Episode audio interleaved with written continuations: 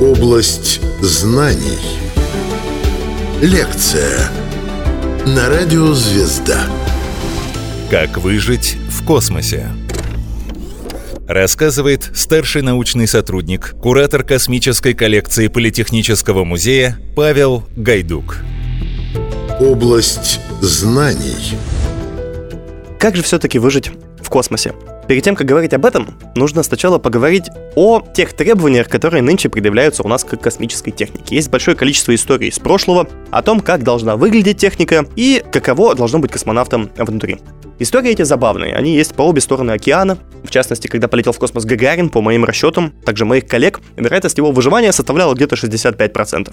Если же мы посмотрим на современные космические корабли «Союз», на которых даже тренировалась как-то певица Сара Брайтман лететь в космос, простите меня, как космическая туристка, но представляйте себе, да, есть Гагарин, есть Сара Брайтман. Это уже 99,4 девятки после запятых. Ну, скажем так, возможность того, что что-то произойдет плохо, может быть только по вине самого космонавта. И то даже система автоматики космического корабля Союз устроены таким образом, что вы даже специально навредить полету космического корабля не сможете. Буквально там есть кнопка «Отстрел БО». Это бытовой отсек. Если вы на нее нажмете, он не отстрелится.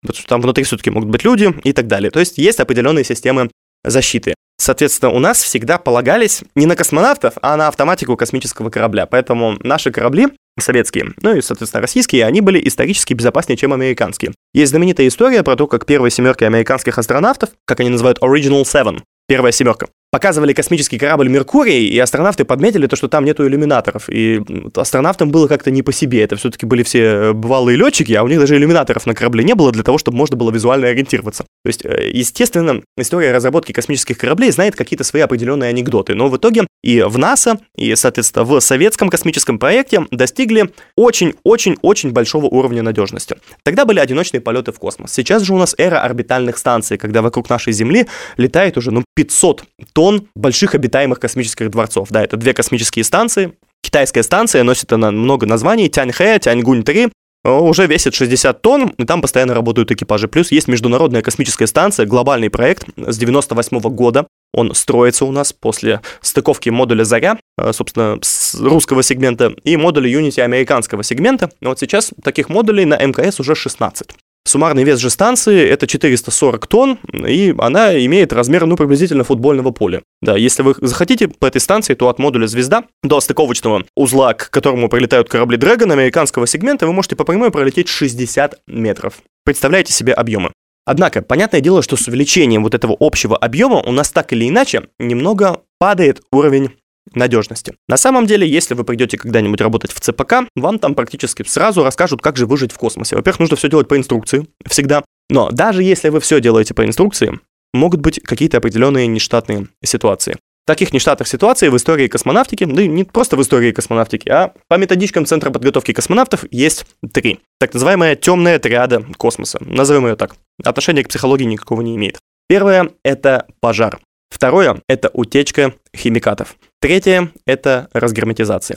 И я предлагаю начать с последнего. Что такое разгерметизация? Это явление, при котором воздух утекает с борта космического корабля. Это может быть как вследствие э, какой-нибудь дырки на борту космического корабля, так и вследствие попадания какого-то микрометеорита, открытия какого-то клапана или какой-то страшной нештатной ситуации, когда, допустим, космический корабль столкнулся со станцией. Такие нештатные ситуации в истории космонавтики были, и, в принципе, космонавты летают в скафандрах в космос исключительно потому, что Такое может быть. Даже если вероятность это 1 десятитысячная процента, космонавты все равно носят на себе скафандр стоимостью в 9,5 миллионов рублей. Просто для безопасности. Даже для одной десятитысячной. Как выжить в космосе? Область знаний. 1971 году экипаж космического корабля «Союз-11», космонавты Добровольский, Волков и Пацаев из-за разгерметизации, вызванных вибрацией, раскрытием клапана, погибли вследствие этой самой космической разгерметизации при возвращении из космоса обратно. И на момент 1971 года наши инженеры считали, что все-таки космические скафандры не нужны, потому что банально не видели до этого разгерметизации. А что будет с космонавтом, если он окажется в космическом вакууме? Если говорить кратко, то он умрет. Да, происходит закипание крови и все, что следует из этого. То есть это повышение давления внутри, потому что пар, который скапливается внутри, он пытается выйти и, соответственно, выходит отовсюду, откуда только можно. Явление жуткое и страшное, но это массовая разгерметизация. На самом деле история знала еще одну довольно жуткую разгерметизацию. Это 1997 год. Знаменитый экипаж орбитальной станции «Мир» в составе двух космонавтов, конечно, были и другие, но будем говорить о наших, это Цеблеев и Лазуткин. Когда при стыковке космического корабля «Прогресс» с помощью телеоператорного режима управления корабль вышел из-под контроля и протаранил модуль под названием «Спектр». Тогда космонавтам нужно было срочно этот модуль заизолировать, закрыть его, и с этим тоже были определенные проблемы. Этот самый модуль во время разгерметизации, ну и до разгерметизации давал около 60% электроэнергии всей станции. И так как станция была спроектирована весьма интересным образом, то практически весь этот кабель, с помощью которого подключалось оборудование, был проложен прямо через тот самый люк, который следовало закрыть. Космонавты по протоколу должны были этот люк закрыть, соответственно, вынуть огромное количество кабеля, давление в модуле падало, мигалка, разгерметизация, и, соответственно, этот люк был закрыт, станция потом испытывала некоторые проблемы с энергоснабжением, но, тем не менее, такое может произойти, и, как мы говорим, уже случалось. В данном случае разгерметизации были самые разные, в частности, не так давно было несколько разгерметизаций на космических кораблях серии «Союз» и «Прогресс», когда вытекал теплоноситель из контура системы охлаждения, тоже считается как разгерметизация. И это может привести к совершенно разным последствиям. Если у вас перестанет в космосе работать холодильник, тогда на борту станции станет очень и очень жарко. А если там станет жарко, то, соответственно, нахождение космонавтов внутри практически невозможно. И поэтому есть такое явление, как контроль герметичности. Абсолютно любой космический аппарат на Земле тщательно проверяют на предмет даже каких-то микронеровностей, условно, в кристаллической решетке космического корабля. Используются для этого специальные системы, вплоть до того, что берут какой-то кусок космической трубы, помещают его под воду и смотрят, не идут ли откуда-то пузырьки, потому что пузырьки свидетельствуют об утечке. И таких методов их на самом деле просто ну, огромное большое количество. Совсем недавно на МКС, это был 2020 год, ну, эту утечку зафиксировали еще раньше. Из непонятных колебаний была разгерметизация в переходном отсеке модуля «Звезда», которую в итоге смогли локализовать, постепенно отсекая определенные отсеки станции и замеряя то, как там падает давление за часы. Там разгерметизация не такая быстрая, она довольно медленная, и космонавтам в общем и целом не вредит. Но вот такой вот метод поиска. И космонавты в итоге смогли локализировать эту разгерметизацию, используя чайный пакетик. Это наши космонавты Иванишин и Вагнер тоже довольно-таки знаменитая история. Но в случае, если разгерметизация носит уже общий какой-то характер, может быть, как то, что вы видели в художественном фильме «Гравитация», то в таком случае единственное, что вы должны, можете сделать, это покинуть космический корабль, то есть пока происходит общее падение давления, долететь до своего космического корабля «Союз», Дрэгон, сесть в него, закрыть люки, облачиться в скафандры и лететь на Землю. И в данном случае станция будет утеряна. Поэтому с разгерметизацией мы разобрались. Идем в обратном порядке. Утечка химикатов. Казалось бы, какие на космических орбитальных станциях могут быть химикаты? А на самом деле самые-самые разные. Прямо за стенками у космонавтов есть топливная пара, которая питает ракетные двигатели станции в космосе. Вот, допустим, у модуля «Заря», у модуля «Звезда» есть двигатели, которые необходимы для поддержания орбиты станции. И для ее ориентации, разгрузки тяжелых маховиков, которые станцию эту могут вращать различным образом. В общем, э, ракетный двигатель нужен всегда, потому что нужно ориентироваться. Так вот, и двигатели эти работают на такой замечательной топливной э, паре, которая в космосе не кипит. Вот на Земле это керосин и жидкий кислород, но жидкий кислород в космосе не работает, потому что постоянно испаряется, повышается давление в баке, и все это может взорваться. Та топливная пара, которая используется там, в космосе, это, можете не запоминать, несимметричный диметилгидрозин плюс тетраоксид азота. И то, и другое имеет четвертую степень токсичности для человека. Естественно, инженеры стараются располагать баки с этим топливом как можно дальше от обитаемых объемов. Однако иногда бывает такое, что что-то может проникнуть внутрь. Давайте касательно других химикатов. В 1976 году два космонавта, Волынов и Жолобов, работали на космической орбитальной станции под названием «Салют-5». И это была военная орбитальная станция, оборудованная большим фотоаппаратом под названием «Агат». На 41 день экспедиции космонавтам почему-то стало плохо они начали чувствовать себя отвратительно, как будто бы вот, жутко заболели. Скорее всего, это был стресс плюс отравление чем-либо. И когда я изучал этот вопрос, я подумал, что, скорее всего, это химические реагенты, которые нужны были для проявления фотографии внутри вот этого большого фотоаппарата под названием Агат. Это еще один пример, откуда на станции могут быть химикаты. И последний пример — это, конечно же, системы охлаждения. Дело в том, что на борту любой космической станции всегда повышается температура. А, казалось бы, да, космос, он холодный, но, во-первых, там светит солнце, а во-вторых, на борту самой станции есть большое количество источников тепла. Даже человек теплокровный, вы сейчас сидите дома, у вас температура, я надеюсь, 36,6. Температура окружающего вас воздуха в любом случае ниже, чем у вас. Потому что мы кушаем пищу, у нас внутри это все распадается до элементарных кирпичиков энергии под названием АТФ, которая позволяет нам производить какие-то действия. В общем, мы постоянно выделяем тепло. А, наверняка вы задумывались о том, что в большой какой-то комнате, если туда набилось большое количество людей, становится душно, как раз-таки за счет температуры. Как выжить в космосе? Область знаний. Так вот, космос — это такая ультимативная комната, где постоянно было бы душно, если бы не вентиляция и если бы не система охлаждения. И, допустим, система охлаждения на МКС в американском сегменте устроена с помощью газа под названием аммиак.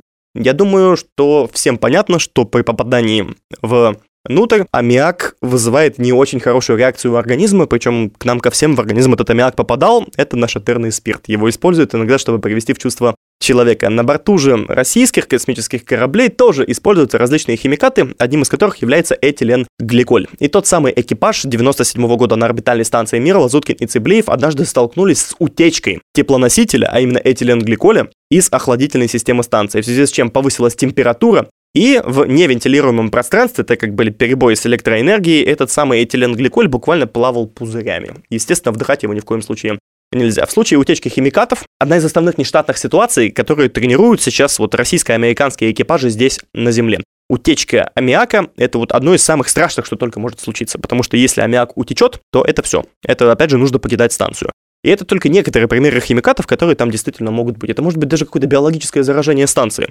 На станции вполне себе разводятся различные грибки, есть определенная своя микрофлора, и условно, ну, вот эти патогены тоже можно назвать химикатами. Да, в частности, у нас не так давно была коронавирусная пандемия, да, тогда все экипажи для того, чтобы случайно не занести коронавирус на орбитальную станцию, очень долго сидели на самоизоляции и постоянно сдавали ПЦР-тесты. Можно провести определенную параллель между этими событиями. Ну и третья страшная вещь, которая может по-настоящему случиться, это, конечно же, пожар.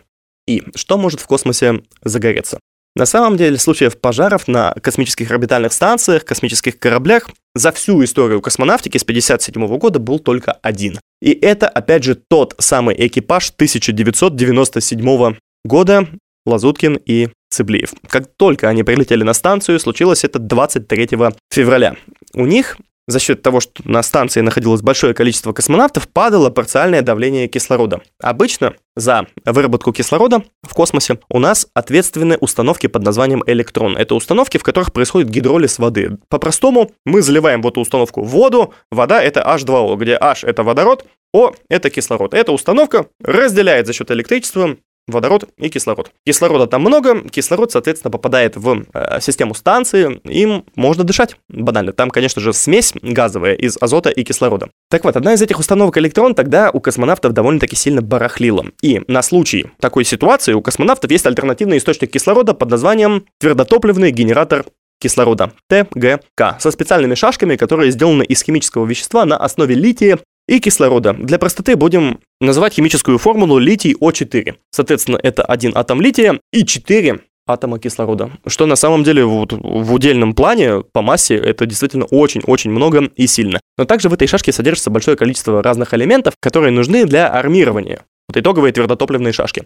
Эта установка помещается в специальное устройство, происходит, собственно, подогрев до температур выше 500 градусов по Цельсию, и происходит каталитический распад, то есть это вещество распадается на кучу разных веществ, в котором, естественно, наибольшая массовая доля у нас находится у кислорода. И вот как раз 23 февраля того самого 1997 года такая шашка единственный раз в истории вспыхнула в космосе. И, естественно, пожар в условиях невесомости носит немножко другой характер. Представляет из себя просто шар плазмы который может прожечь довольно-таки тонкие стенки орбитальной станции буквально в один миг, ибо станция — это всегда, скажем так, полтора миллиметра сплава АМГ-6. Это сплав алюминия и магния, который, конечно, плавится при высоких температурах, но, собственно, в пламени, в зависимости от того, конечно, что горит, температуры могут быть и повыше. Космонавты тогда по инструкции должны были покинуть космический корабль для того, чтобы незамедлительно вернуться на Землю. Но в силу того, где у них возник пожар, это был пожар в модуле Квант-2,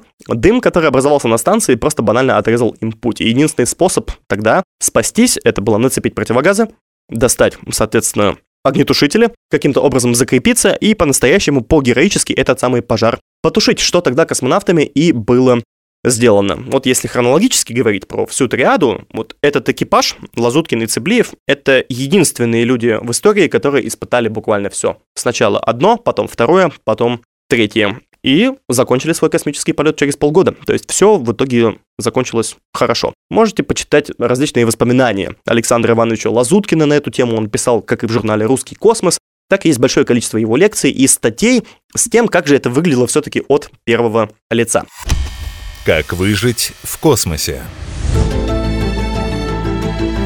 Область знаний.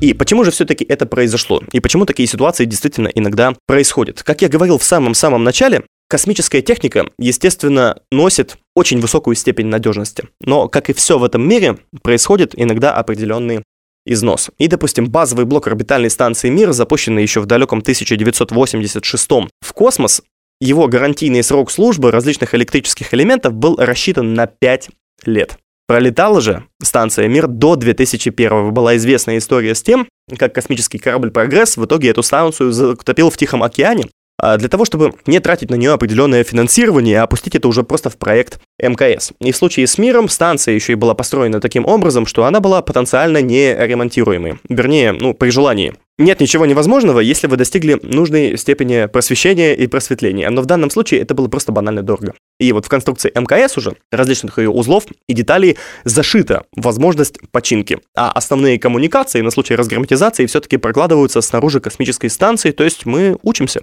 Однако в будущем, через много-много лет, те нештатные ситуации, которые могут теории произойти в космосе, они будут такими же. Утечка химикатов, разгерметизация, так как в космосе все-таки вакуум, и пожар, потому что в космосе, ну, до изобретения какой-нибудь искусственной гравитации, это будет изобретено еще очень-очень не скоро, огонь — это ужасный и кошмарный вред, потому что невесомость, а в невесомости пламя распространяется везде.